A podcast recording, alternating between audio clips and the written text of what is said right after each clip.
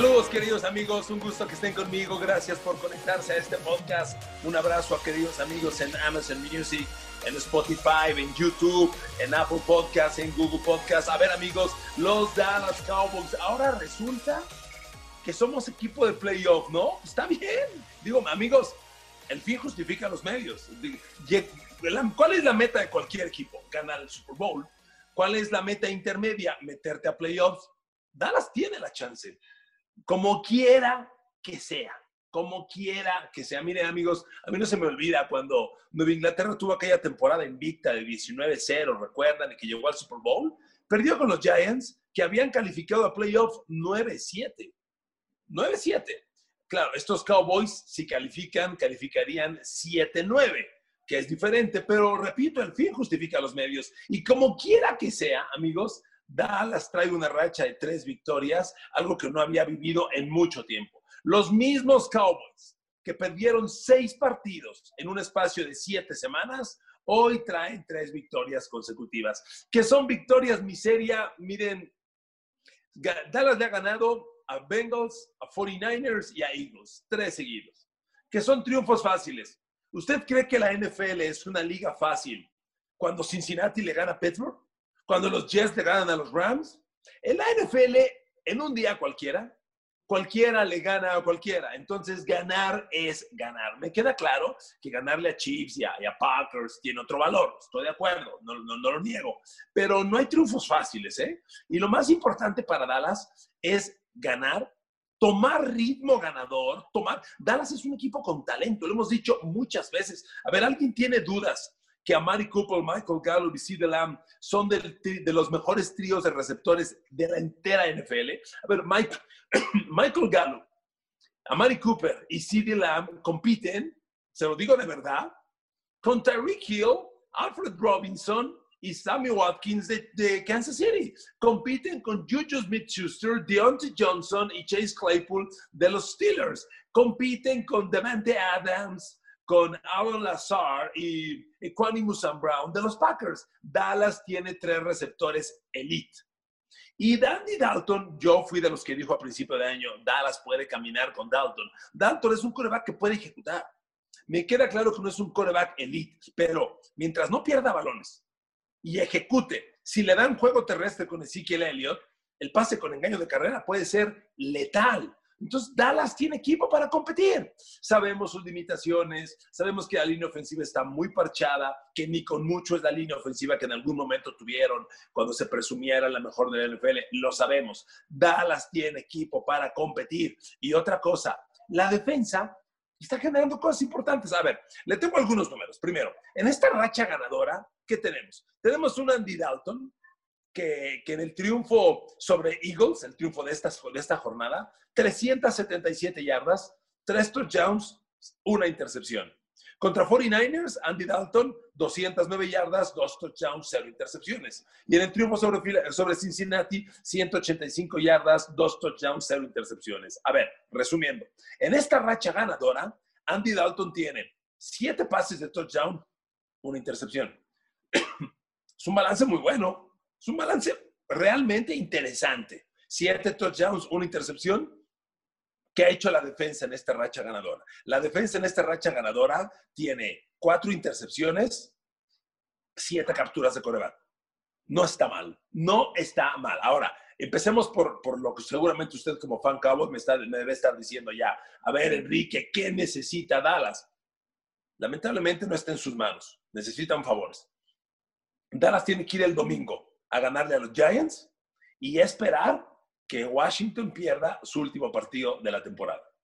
Eso es lo que necesita Dallas. Derrotar a los Giants, ¿sí? Y la combinación de que Washington pierda en la visita a los Eagles. La, ventaja que tiene, bueno, la esperanza que tiene Dallas es que los dos juegos son divisionales. Y lo que siempre les digo, un juego divisional es más parejo de lo que parece. Washington viene de perder con, eh, con Carolina, un partido pues que no se, no se veía en el escenario perdible para Washington. Bueno, lo repito, lo, lo, lo, corrijo. En el escenario se veía ganable para, para Washington Football Team. Lo perdieron. ¿Dallas puede ganar a Giants? Sí. Giants, a diferencia de Dallas, después de que llegó a tener el mando de la división, se ha metido en una racha perdedora y no camina bien. Entonces, Dallas, claro que le puede ganar a Giants, que, que, es favorito para ganarle a Giants, y esperar que Filadelfia derrote a Washington, pues a lo mejor es un milagrito que se ve que tiene su grado de complejidad, pero yo no lo diría del todo perdido. Washington eh, trae, pues trae mucha inestabilidad por el coreback, a veces Alex Smith, a veces no, las lesiones. La gran fortaleza de Washington es su línea frontal defensiva. Pero, pero amigos, Filadelfia perdió con los Cowboys. Previo a eso, Jalen Hurts traía dos partidos buenos. Amigos, vamos a ver. Yo creo que Dallas empieza a jugar su mejor fútbol americano en el momento más importante. Y le repito, el fin justifica los medios. Si Dallas se mete a playoff, meta intermedia cumplida. A ver, seamos honestos. Ha sido una, temporada de fracasos, la, fractura de Dak Prescott fue decisiva, pero a ver, el equipo, el equipo se mete a playoff y, y una parte del objetivo final se cumple. ¿Qué encuentro en los Dallas? A ver, le voy a decir una cosa. Dallas está jugando bien. Vámonos a hablar a la defensiva. En la defensa estoy encontrando cosas interesantes. Por ejemplo, Randy Gregory. Desde que regresó Randy Gregory, ha hecho cosas interesantes. A ver, DeMarcus Lawrence ha jugado todos los partidos tiene seis capturas de coreback y 45 presiones al coreback totales. Los números globales de DeMarcus Lawrence son seis capturas, cinco golpes al coreback, 34 apresuramientos, en total 45 presiones, pero en, en 15 juegos.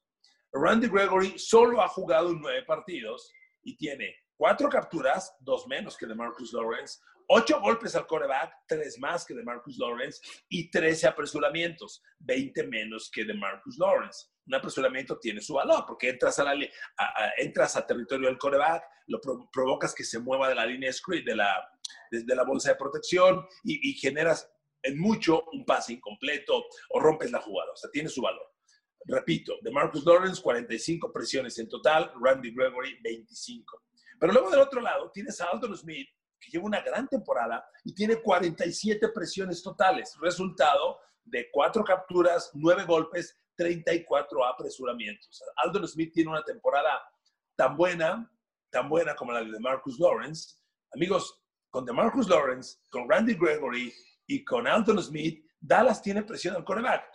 Está lejos de Marcus Lawrence, de Marcus Lawrence que conocimos hace dos años con 16 capturas de coreback. Lo he dicho repetidas veces. Apenas Dallas le dio ese contrato de Marcus Lawrence, se derrumbó. De 16 capturas pasó a 5 el año pasado y este año tiene 6. Pero bueno, la presión de los tres hombres es importante. Miren, cuando un equipo es amenaza para el coreback rival, necesita obviamente presión, pero necesita que la presión venga de varios elementos. Cuando dependes de uno, es muy difícil.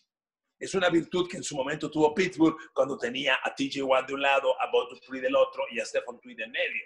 Dallas en este momento, con DeMarcus Lawrence, con Randy Gregory, con Aldon Smith, tiene tres jugadores. Eh, DeMarcus Lawrence y Aldon Smith van en extremos opuestos. Y Randy Gregory también va extremo, a veces ataca por interior. Está bien.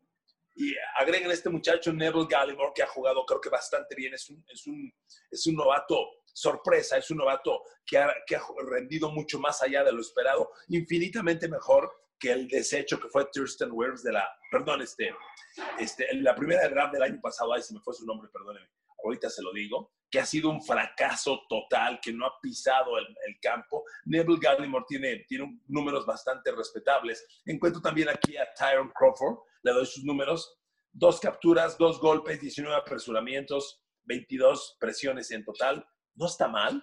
Le decía Neville Gallimore, juega en la parte interior de la defensa, pero trae números respetables. En términos de presión al quarterback, parecen insignificantes, pero en términos de parar la carrera y de romper bloqueo, son bien importantes. Recuerde usted una cosa, amigos, dependiendo, dependiendo de la defensa que juega un equipo, dependiendo de la, de la formación que un equipo juegue, la, la función de cada, de cada jugador. Dallas tiene una, una formación defensiva 4-3 y los tackles, como Neville Gallimore, tienen como función básica parar la carrera, absorber bloqueo y hacer que el linebacker central haga el trabajo. Y Neville Gallimore lo ha hecho muy bien. Thurston Hill es el defensivo que les decía, que ha sido un fracaso y, Neville Gallimore por mucho lo ha superado. Entonces, yo encuentro una defensa de Dallas que está cumpliendo las cosas, donde sí le veo, híjole, muchos problemas a Dallas, pues es en la defensiva secundaria. Es muy difícil que Anthony Brown y Jordan Lewis sean corners, ya no digo usted elite, corners que compitan con, con lo mejor. Miren, no obviamente no han sido titulares toda la temporada. Le voy a dar los números de Jordan Lewis y de Anthony Brown, que no son ni con mucho respetables. A ver, aquí tengo a Anthony Brown. Ahí le va. Anthony Brown, los corebacks rivales, le han lanzado 40 pases. Han completado 30. Es un porcentaje muy alto, es un 75% de pases completos. Le han metido tres pases de touchdown y Anthony Brown ha interceptado dos. Son números pobres, indudablemente, pero bueno, tampoco son del todo malos. Hay que reconocer que Anthony Brown no ha sido titular todo el año, pero es un blanco que atacan repetidamente los corebacks rivales. Déjenme ubicar a Jordan Lewis para darle los números que tiene. Trevon Wicks, a ver, Trevon, Trevon Dix, el novato, se fue ya a reserva de lesionados, pero fíjese con qué número se fue Trevon Dix. Le lanzaron 71 pases, le completaron 42 para un 59%. Es decir, a Anthony Brown le están completando mucho más de lo que le completaban a Trevon Diggs. Pero a Trevon Diggs le metieron además 5 de touchdown. 5 de touchdown. Y además, otra cosa que hay que, que hay que cuestionar es que Trevon Diggs era muy mal tacleador. No solo le completaban el pase, sino le generaban muchas yardas después del pase completo. Y, creo que Anthony Brown ahí pues tiene números respetablemente mejores. Le voy a dar ahora los números de Jordan Lewis. Aquí está Jordan Lewis. A ver, Jordan Lewis, ¿cómo se ha comportado? Le han completado 47 pases de 70 que le han lanzado para un 67%. Resumo, hoy los dos corners titulares de Dallas, Jordan Lewis y Anthony Brown, uno permite 75% de pases completos y el otro 67%. Es una combinación muy mala pésima, pésima. Dos corners que permiten esos porcentajes. A Jordan Lewis le han metido dos pases de touchdown, todavía no tiene intercepción. Y, además ha permitido 401 yardas por pases. Jordan Lewis, de las cuales 263 son después de la recepción. Esa es la pareja de receptores que, de, perdón, la pareja de corners que trae Dallas. Honestamente mala, honestamente pobre, pero bueno, es lo que hay.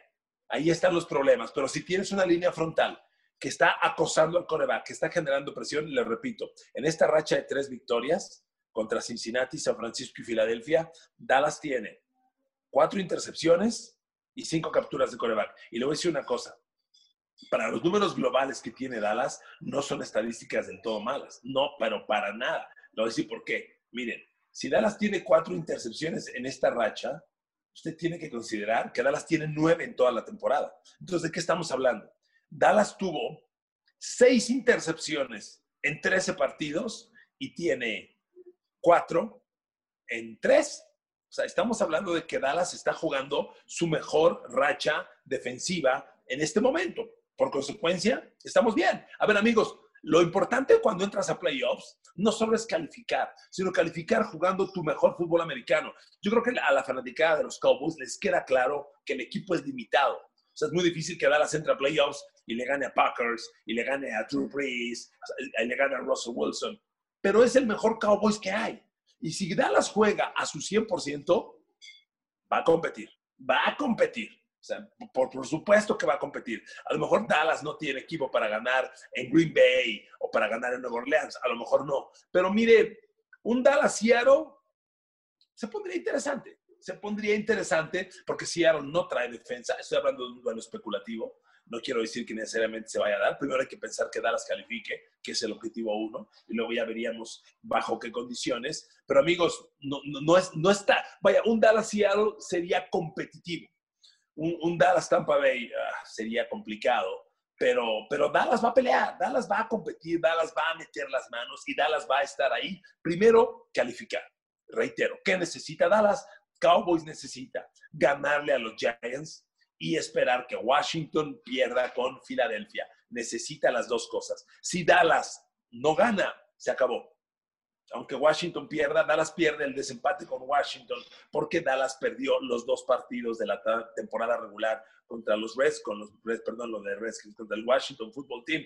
El primero lo perdió en Washington 25 a 3, que fue una de las más vergonzosas derrotas de esta campaña, y el segundo lo perdió en Dallas 41 a 16, el, Thanksgiving, que fue una paliza realmente, realmente vergonzosa. Tal vez la peor de las derrotas de este año. Entonces, Dallas perdió los dos y, y, amigos, sinceramente, Dallas está ahí. ¿Qué pase? No lo sabemos. puede competir, tiene las armas y está listo. Además, si Andy Dalton, si Andy Dalton mete al equipo a playoffs, ¿cómo son las cosas? Va a cobrar un bono de un millón de dólares. Así es la NFL, así son las cosas. Queridos amigos Cowboys, hay razones para sonreír, a pesar de lo difícil, a pesar de las palizas, a pesar de las humillaciones, hay razones para sonreír. Dallas puede llegar a playoffs y si llega a playoffs va a competir. Se lo garantizo, porque además va a entrar como campeón divisional y le tocaría uno de los segundos lugares. Entonces, no está mal, no está del todo mal. Evitar en primera ronda a una Orleans y a un Tampa Bay sería interesante. Enfrentar a un segundo lugar, uno nunca sabe, amigos. Este, esta NFL tiene dos temporadas la de septiembre a diciembre, que solamente tiene como objetivo calificarse, y la de enero, que define el campeón de Super Bowl. Y si a Dallas le toca, a lo mejor le toca a Tampa Bay, que es uno de los segundos, a lo mejor le toca, pues yo no sé si le toque Chicago. Imagínense, Chicago es un segundo lugar. Un Chicago-Dallas, ¿no lo ve usted ganable? Por supuesto que lo veo ganable. Entonces, amigos, sonreír, todavía están vivos, ganarle a Giants, esperar que Filadelfia le gane a Washington y Dallas con esa carambola se mete a playoff. Y en playoff, con sus limitaciones, pero estás dentro. Y objetivo intermedio cumplido. Les mando un abrazo, gracias por escucharme, gracias por seguirme, gracias por sus comentarios, por el follow, por el like, por compartir, por suscribirse. De eso se trata esta historia de los podcasts. Les mando un abrazo en Amazon Music, un abrazo en YouTube, en Spotify, en Google Podcast, en Apple, Podcast y en todas las pues, plataformas. Gracias, usen cubrebocas, los quiero mucho. Y recuerden, podcast de los Cowboys semanalmente. Abrazo, saludos.